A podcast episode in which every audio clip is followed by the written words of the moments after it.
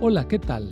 Soy el pastor Misael Castañeda y te invito a escuchar la devoción matinal Pablo, reavivado por una pasión, una serie de reflexiones basadas en el libro de los Hechos y las cartas Paulinas para nuestra vida hoy, escritas por el pastor Bruno Razo. Me da gusto saludarte. Mi nombre es Carla Chanona. Soy la secretaria pastoral en la Iglesia Universitaria de Montemorelos.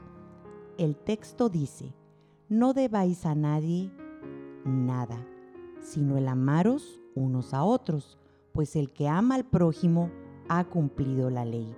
Romanos 13:8. El título dice, ¿cómo pagar todas las deudas? Vivimos en un tiempo de deudas. Las personas, las familias, las instituciones y hasta los países están endeudados. Se dice que el ser humano tiene tres centros nerviosos, el cerebro, el corazón y el bolsillo.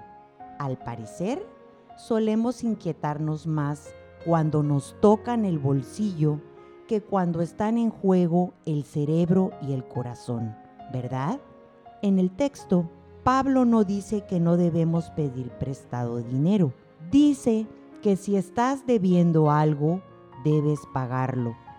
A veces la deuda es legítima y se dedica a suplir necesidades reales. Otras deudas podrían haberse evitado.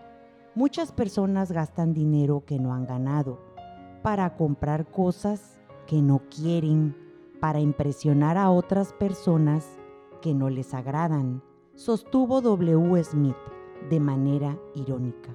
Y es así, las deudas generan complicaciones adicionales. Por ejemplo, muchas relaciones entre familiares y amigos se han visto afectadas por las deudas. Ya lo decía Séneca, por una pequeña suma de dinero se vuelve uno tu deudor. Si la suma es grande, se vuelve tu enemigo.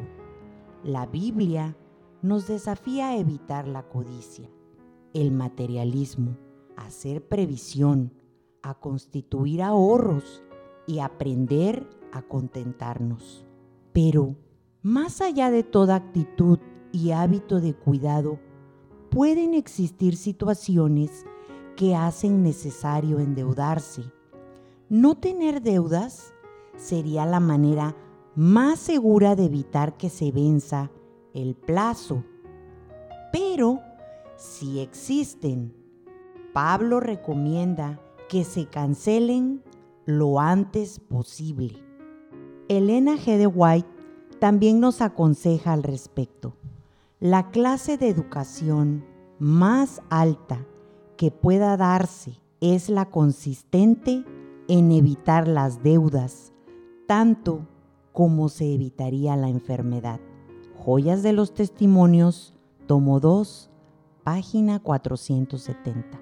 Y agrega que podemos vivir en armonía con las entradas, mantener los gastos dentro de esos límites, aprender a economizar, huir de la complacencia egoísta, evitar la ostentación, no gastar en lo innecesario, y no usar las deudas como excusa para dejar de ser fieles en la devoción de los diezmos o generosos con las ofrendas. El cristiano podrá pagar todas sus deudas, pero Pablo asegura que hay una que nunca podrá pagar. Amar al prójimo como respuesta al amor que recibimos de Jesús. Esta es una obligación que nunca será saldada mientras haya un prójimo a quien amar. Cuando Jesús realizó el milagro de alimentar a la multitud, además de amarlos, les enseñó una lección de economía. Dijo a los discípulos que juntaran todo lo que sobró sin que se perdiera nada. Que Dios te ayude hoy a cancelar todas tus deudas, menos una, ya que debemos recordar que deuda de dinero y deuda de gratitud son cosas diferentes. Cicerón. Las deudas de dinero se pagan. Las deudas de amar al prójimo como expresión de gratitud a Dios duran toda la vida. Que Dios te bendiga.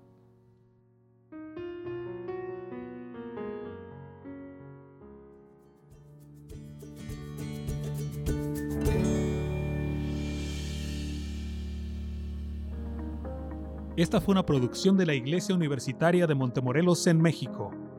Te saluda el pastor Francisco Soto. Hasta la próxima.